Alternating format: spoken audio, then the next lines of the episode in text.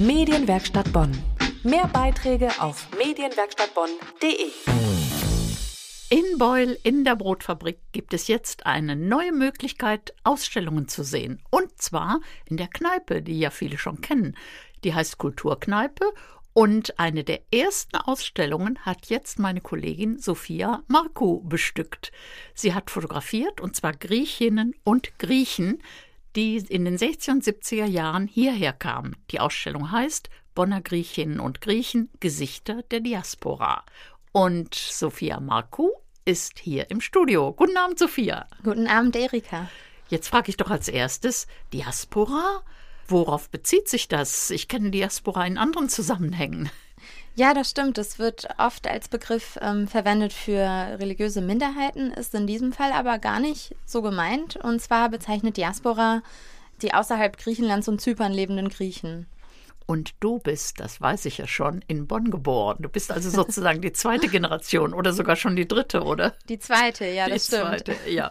Aber bevor wir jetzt auf dein Leben und vielleicht deine persönlichen Erfahrungen kommen, wüsste ich doch gerne, wie bist du auf die Idee gekommen, die Fotos zu machen und so eine Ausstellung zu organisieren? Die Idee ist äh, ganz langsam gewachsen. Ich kam gerade aus dem Urlaub in Sri Lanka tatsächlich, wo ich ganz viele Leute porträtiert hatte, äh, die, denen ich so begegnet war, und war auf einem griechischen Osterfest und äh, nahm plötzlich die Leute um mich herum wahr und dachte, warum soll man die eigentlich nicht auch mal ablichten?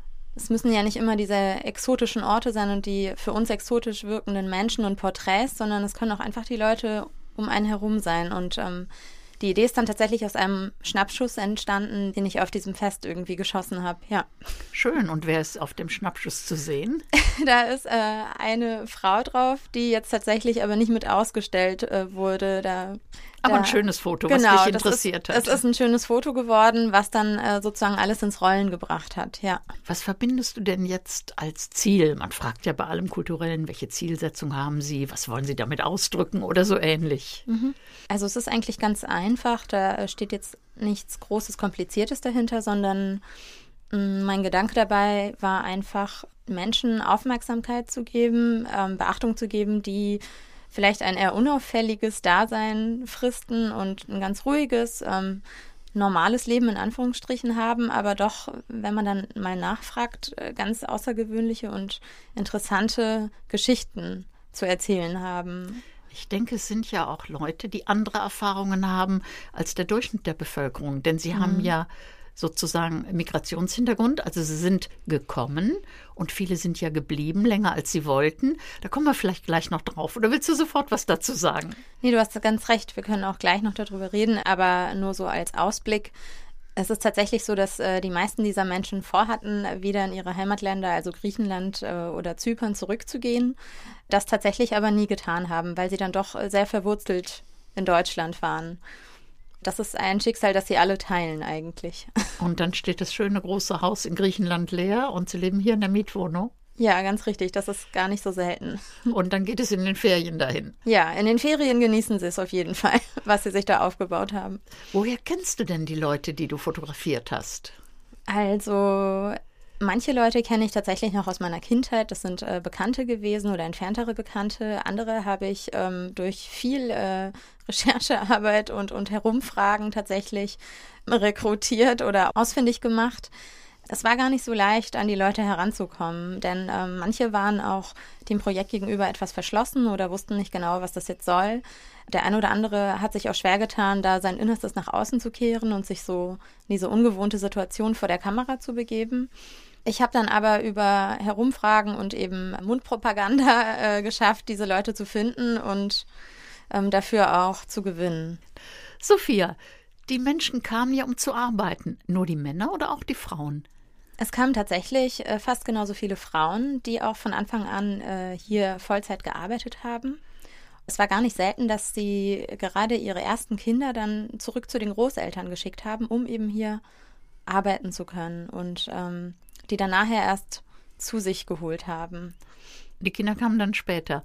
Ja. Aber ähm, hast du auch was erfahren, welche Schwierigkeiten sowohl die Eltern als auch die Kinder hatten, weil es ja hier eine andere Schrift gibt? Also nicht nur mhm. die andere Sprache, sondern auch noch eine andere Schrift. Ja, es ist interessant, dass du das fragst. Es wurde tatsächlich damals im Rahmen des Anwerbeabkommens, was zwischen der Bundesrepublik und Griechenland beispielsweise geschlossen wurde, äh, gab es Vereinbarungen, in denen festgelegt wurde, dass die griechischen Kinder auch Griechischunterricht bekommen sollten. Dafür wurden eigens Lehrer aus Griechenland nach Deutschland geschickt, die eben hier diese Kinder in Griechisch unterrichtet haben äh, diese Kinder bekamen dann also Griechischunterricht und Deutschunterricht gleichzeitig und waren in sogenannten Vorbereitungsklassen untergebracht. Ein solcher Lehrer ist auch einer der Porträtierten. Aha, also ich weiß nur, dass es schon mal einen extra Nachmittagsunterricht gab. Aber ich habe es in Kölner Schulen mitgekriegt, äh, dass eben sehr viel Wert gelegt wurde, auch auf den Unterricht in der Heimatsprache, weil man ja davon ausging, dass alle zurückgehen. Ja, genau. Ja, es ist ganz interessant daran, wie sich dieser Unterricht entwickelt hat und auch der Name dieses Unterrichts sieht man eigentlich, wie sich die Geschichte dieser, dieser Menschen von der Geschichte von Gastarbeitern zu eben Leuten entwickelt hat, die dann integriert werden sollten im Nachhinein. Also der Unterricht hieß zuerst äh, Griechischunterricht für Vorbereitungsklassen und wurde dann nachher umfunktioniert in den muttersprachlichen Unterricht, als klar wurde, dass diese Leute bleiben werden. Und inzwischen muss ich ja sagen, ist das Vorurteil überholt, dass auch viele Lehrkräfte sagten, die können ja weder die eine Sprache richtig noch die andere und es ist so schwierig in zwei verschiedenen Sprachen. Heute heißt es, Kinder, die mit zwei Sprachen aufwachsen, und zwar bis zum Alter des Schuleintritts, die haben anderen was voraus, die können besser Sprachen lernen. Ist schön, dass das endlich äh, rumgekommen ist und dass sich Wissenschaftler dazu und Wissenschaftlerinnen auch deutlich äußern. Welche Erfahrungen hast du denn gemacht? Du bist ja hier geboren. Mhm. Haben deine Eltern mit dir Griechisch gesprochen oder beides? Meine Eltern haben eigentlich zum größten Teil Griechisch zu Hause mit mir gesprochen. Meine Eltern waren damals Studenten hier und hatten das Deutsche in ein, zwei Jahren gelernt und äh, ich weiß noch, dass meine Mutter manchmal im Wörterbuch nachgeguckt hat, um mir beides auf Griechisch und Deutsch zu sagen, aber ich habe sie dann äh, als ich im Kindergarten war, schnell überholt. Deine Mutter kommt äh, von Zypern, oder? Genau, meine Mutter ist aus Zypern, griechisch-zypriotin und ähm, ist damals mit meinem Vater, der aus Griechenland kam, nach Deutschland gekommen, weil er ein ähm, Stipendium für ein Medizinstudium hatte. Und äh, dann haben sie sich hier beide als Studenten eingeschrieben und haben sich hier kennengelernt oder kannten sich vorher? Die haben sich vorher in Griechenland kennengelernt und sind dann zusammen aus Griechenland nach Deutschland gekommen, nach Bonn. Ah ja, und so bist du echte Bonnerin. So ist es. Mit einem griechischen Namen. Wie schön. So sind wir alle hierhin gekommen, heißt es ja so schön im Karneval. Hast du noch andere Geschichten von Menschen gehört, wie es ihnen ergangen ist, welche Schwierigkeiten sie hatten, welche Möglichkeiten, wer ihnen geholfen hat? Mhm. Es gibt äh, die eine oder andere wirklich interessante Geschichte, das ist schwer auszuwählen. Faszinierend sind für mich die Geschichten von den Leuten, die wirklich ganz andere Lebensumstände hatten als die, die ich jetzt kenne oder die meine Generation jetzt wirklich kennt, die wirklich 43, 45 Jahre oder noch länger in Fabriken am Fließband gearbeitet haben und aber trotz ihrer geringen Rente vielleicht oder ihrer, ihres harten Lebens äh, durchaus zufriedene Leute sind, die äh, nichts bereuen und die eben beide Welten, sowohl die griechische als auch die deutsche, irgendwie als ihre eigene auffassen. Und die fühlen sich auch hier akzeptiert oder haben sich schnell akzeptiert gefühlt? Ich denke schon. Also äh, die meisten von denen sprechen auch Deutsch. Natürlich, je nachdem, in welchem Alter sie herkamen, mal besser, mal schlechter. Aber im Grunde sind alle stolz auf den Werdegang, den sie hatten. Und sie haben eben damals auch die Chance, das als Chance gesehen, von zu Hause wegzugehen, teilweise aus einer ärmlicheren Welt, ähm, teilweise einfach, weil sie Lust hatten, mal rauszugehen und die Welt zu sehen, ganz unterschiedlich. Und du wirst jetzt auch in deinen Ferien nach Zypern reisen? Ja, so ist es. Die Wurzeln suchen, Verwandte besuchen. Verwandte besuchen tatsächlich. Und ganz zum Abschluss, wie viele Bilder sind das, die man da sieht?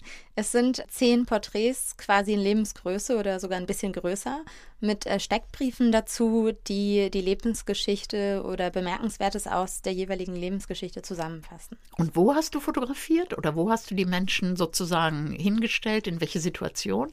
Die Menschen sind allesamt porträtiert im Umfeld ihres Bonner Zuhauses, in ihrer Wohnung und man sieht auch ein bisschen was aus der Umgebung, in der sie leben auf den Bildern. Sophia, dann danke ich dir. Herzlichen Dank. Schön, dass wir darüber sprechen konnten, über deine Ausstellung. Danke, Erika. War sehr schön hier zu sein. Die Ausstellung in der Brotfabrik ist noch geöffnet bis zum Januar. Alle speziellen Informationen haben wir verlinkt auf unserer Homepage medienwerkstattbonn.de. Medienwerkstatt Bonn. Mehr Beiträge auf medienwerkstattbonn.de.